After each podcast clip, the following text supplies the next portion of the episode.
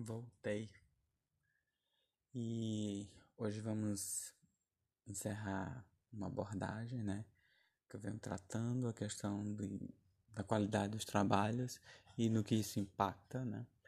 É, dei exemplo de um TCC que orientei, que foi para um congresso e recebeu, posterior a essa apresentação no congresso, é, o pedido, o convite de um jornal, de uma revista e, mais recentemente, de uma editora de livro para transformar esse trabalho em um capítulo. E eu continuo sem saber qual das três opções, porque não dá para publicar as três, né?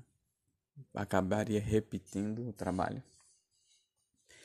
E o que eu digo a vocês é: todo esforço vale a pena. E eu completo a frase da seguinte maneira: as dicas que eu tenho dado aqui são dicas que eu coloco em prática com os meus alunos e eu vejo os resultados, né? E esses resultados falam mais do que manuais que, que existem por aí, são muitos. O, o guia prático de como escrever livros, textos científicos que eu fiz e publiquei na Amazon é um apanhado disso, né? Do que eu aprendi com as aulas que eu dei aos alunos e a vivência que eu tive em produzir. Porque eu, como pessoa e profissional, já passei da, daquela fase de ter dúvida no que escrever. Eu sei o que é preciso escrever para publicar. Eu sei o que é preciso ter numa, numa, no meu artigo para ser aceito. Mas a maioria dos alunos não sabem, precisam dessa orientação existem falhas na forma que é abordada a disciplina de metodologia de trabalho científico.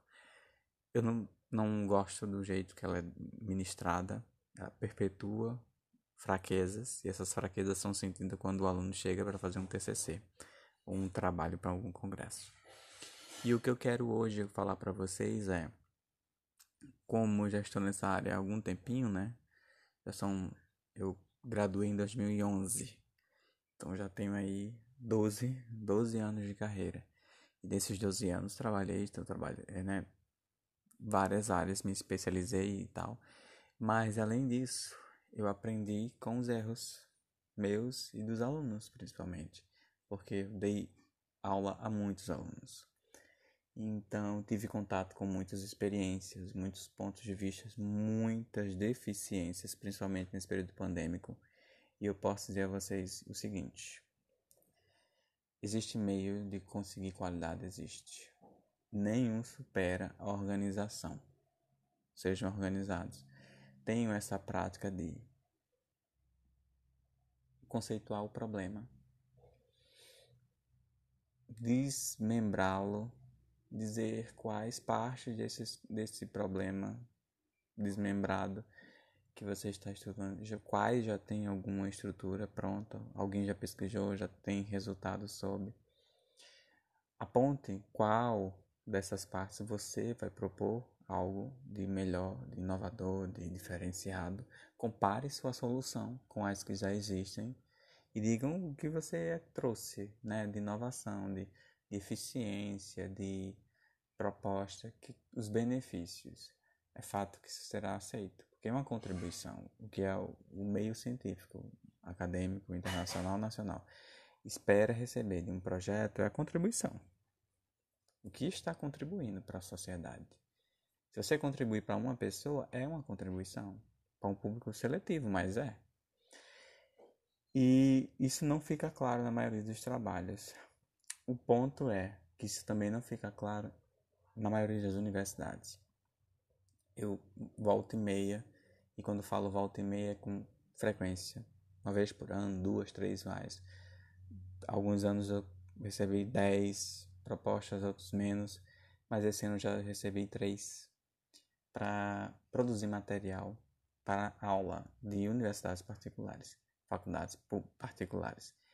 E eu, eu faço esse material. O grande problema é que esses materiais, quando me pedem, vêm em um formato, um template. Né? Eu tenho que me moldar para caber o conteúdo dentro daquele template. E sorte que eu já sei quais são os pontos falhos daquela disciplina, qual é a melhor metodologia para o aluno compreender. faço, estruturo para que isso ali chegue até o aluno, né? Mas existem alguns templates que eles foram feitos para empobrecer empobrecer a disciplina, empobrecer o conteúdo. Eu sempre digo aos alunos que quando forem se basear em qualquer coisa, não usem padrões nacionais. Por quê? Porque nada é feito em português, basicamente, né? Se a gente for olhar até os padrões de tomadas brasileiras, é diferente do europeu. E o que o nosso nós temos de melhor do que a Europa? Pouca coisa, considerando o aspecto científico, né? A Europa produz muito mais do que do que a gente. Estados Unidos produzem muito mais do que a gente. E mesmo assim a gente tenta criar diferenças onde deveria ser o contrário tá no mesmo nível, buscar o mesmo nível, né? E produzir diferentes assim pesquisas em outras linhas, mas não neste ponto. Então eu sempre sigo o padrão internacional, porque é o padrão que é aceito. O que, o que não adianta você criar templates nacionais para ficar naquele perfil, você empobrece o conteúdo, passa para o aluno deficiências e aquele aluno vai levar para a vida aquela deficiência. Então tenham essa preocupação. Eu estou sendo claro ao abordar um tema, um problema? Pense assim: se você não conhecesse aquilo, fosse o seu primeiro contato, você conseguiria entender? Se você tiver dúvida, reescreva. Se você considerar assim, ah, eu consigo entender, então deixe. Mas vá para o segundo ponto. Você consegue explicar Agora, explicar é ser claro e objetivo. Sem aquele gaguejar, repetir palavra, repetir frase, entrar no círculo. Ah, é aqui, ah, é aqui, ah, é aqui. Assim, assim, logo, logo. Não. Sem isso. Ser curto e grosso. A lâmpada liga quando eu aperto. Isso é uma explicação? É. Completa? Não. É energia solar que estou utilizando, energia eólica. Como a energia percorre até chegar à minha casa, né? O que, o que, qual caminho, que condições são, são, são apontadas para que chegue até mim. Eu posso escrever sobre isso. Então eu digo, olha, o grande problema do Brasil, setor energético, é que as linhas de transmissões são velhas e o operador nacional eventualmente falha.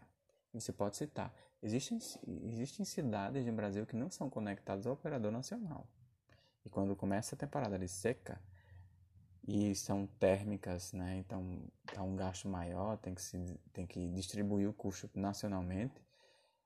Falta luz, né? Cidades da região norte sofrem com isso, principalmente em Roraima, Roraima. E quer dizer, são questões, nós podemos abordar isso. Quantas já fizeram essa abordagem? Quais pessoas Recentemente nós estamos entrando em contato com os graves problemas sociais e alimentares e de saúde da comunidade Yanomami. Quer dizer, já tem estudo sobre isso? Não. Por que eu não posso publicar? Posso. Eu posso me apanhar sobre isso. Agora você pode publicar do que você entende. Quer dizer, se você é um estudante de serviço social, você pode fazer um TCC baseado na crise humanitária dos Yanomamis. Se você é um, um, um, estudante de biologia, da contaminação dos rios daquele povo, daquela população indígena. Se você é de química, os metais que foram encontrados, as consequências né, do crescimento, desenvolvimento físico, psicológico, inclusive biológico das crianças, né, gestantes, tudo.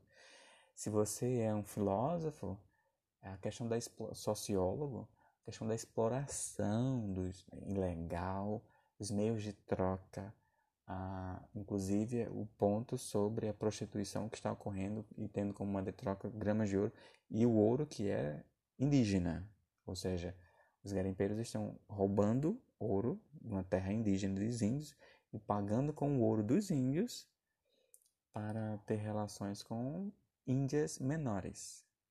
Inclusive, temos vários aspectos relacionados a isso, né?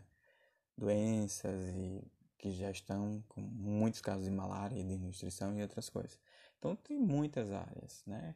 Inclusive é da área tecnológica, quer usar esse problema, como mapear o fluxo aéreo, né, porque eles se deslocam por aviões, por barcos e tal, naquela região. Posso fazer um algoritmo, usar satélites, várias coisas. Então, um problema geral que pode se transformar em muitas áreas. Percebam que de uma base, um tema, eu dei, né, eu dei conteúdo para muitas abordagens. Então não falta tema, o que falta é estrutura. E as estruturas estão ficando cada vez mais pobres. É por isso que sempre que alguma coisa me assusta, eu venho aqui e compartilho com vocês para que vocês evitem passar por superem esse desafio né? e aprendam e produzam materiais incríveis e que eu tenha a sorte e o privilégio de um dia ler e, e reconhecer ali as orientações que eu dei. É isso e voltamos mês que vem. Bye!